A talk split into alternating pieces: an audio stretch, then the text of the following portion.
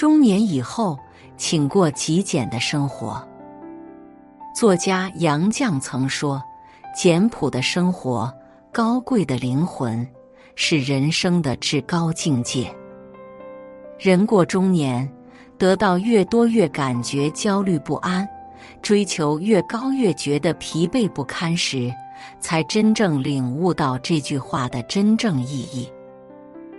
我们所谓的高配生活，并不是物质的叠加，而是内心的富足。人生下半场，最好的活法是给欲望做减法，给灵魂做加法。学会放下，过极简的生活，才能拥有内心的从容与坦然。一，物质极简。有人说，现代人的通病是热衷于拥有一切。曾经我以为人生得到越多，就会越幸福。恰恰相反，那些斤斤计较、汲汲营营的人。最终都被物质所奴役。真正富足的生活，不是高配的车子、房子、体面，而是内心的丰盈。陈道明一直在影视界享有赞誉，不仅有精湛的演技，还懂得做人做事的分寸，以及浑身散发的文化气息。然而，谈到自己彻底改变的转折点，是钱钟书与夫人杨绛的生活方式。陈道明到钱钟书家中做客，发现钱老屋中除了滋滋作响的中药电壶，没有其他任何电器，更没有多余的家具和摆设，只有满屋的书籍，一张桌，两把椅。两个人互不打扰。钱老简朴的物质生活，屋内散发的书香气息，让陈道明感受到自己的贫穷。陈道明这才惊觉，再多的物质高配，也填补不了内心的匮乏、灵魂的空洞。与其追逐不切实际的物质生活。不如丰富自己的精神世界。物质极简，并不是让你压缩生存空间、降低生活质量，而是找到适合自己的生活方式。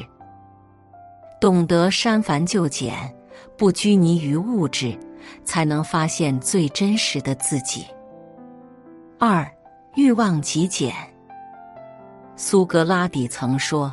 知足是天然的财富，欲望是人为的贫穷。人生的诸多烦恼，皆源于不满足。懂得控制欲望，认清自己，才能不被欲望所裹挟，坠入黑暗的深渊。当你学会知足，你才会感受到幸福。记得看过一个故事。一个行者去寺庙拜谒禅师，来解答内心的疑惑。行者问禅师：“什么是欲望？”禅师没有直接回答，而是告诉他：“明天中午再来，期间需要不吃不喝。”行者虽不解缘由，但也照做了。等到第二天，禅师见到行者说。你现在是不是饥肠辘辘？行者虚弱地说：“我现在饿到感觉能吃下一头牛，嘴巴干裂的能喝下一桶水。”禅师笑着将他领到一片果林，并递给他一个布袋，说道：“你可以尽情采摘果子，但是前提是一定要带回寺庙方能吃。”夕阳渐落，行者拖着疲惫的身体，扛着一袋苹果回到寺庙。禅师嘱咐他可以享用了。行者狼吞虎咽地吃下两个大苹果，并摸了摸鼓鼓的肚子，看向禅师。禅师说：“你现在是否还饿呢？”行者说：“我现在多余的都吃不下了。禅师道：“欲望就是你袋子里满满的苹果，而你所需不过两个而已。”行者顿时恍然大悟：人生的痛苦和烦恼，不是因为我们拥有的太少，而是想要的太多。正如索提纳克禅师说：“人生欲望如树上杂枝，你无法完全消除，却需要定期修剪。欲望越大，就越贪婪；欲望越小，生活越好。中年以后，欲望极简，不过分期待，也不奢望太多，懂得控制欲望。”方能守住内心的美好与安宁。三圈子极简。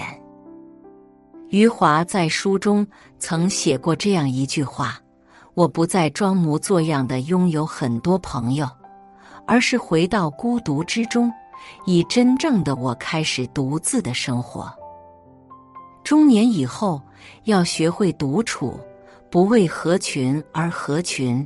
学会给人际关系做减法，不为任何关系而卑微讨好，让自己在人群中显得格格不入。热播电视剧《三十而已》中，三十岁的顾佳是很多人的缩影。她毕业于名校，自己能力也出众，和丈夫经营一家烟花公司，二人努力打拼。公司也算蒸蒸日上，而她也退居二线，做起了全职太太，每天负责家里的生活以及孩子的教育问题。随着孩子渐渐长大，面临着上幼儿园的问题，出身高校的她深知知识的重要性，坚信进入名校可以让孩子接触到不一样的圈子。为了打入富太太圈子，求一个名校的资格，他拿出积蓄买了一个名牌包，求人帮忙参加了富太太们举办的宴会。他笑脸应对每一个人，为了拉近与阔太们的关系，他还提前做好了手工蛋糕，在宴会上尽心服务每个人。在宴会结尾拍照的时候。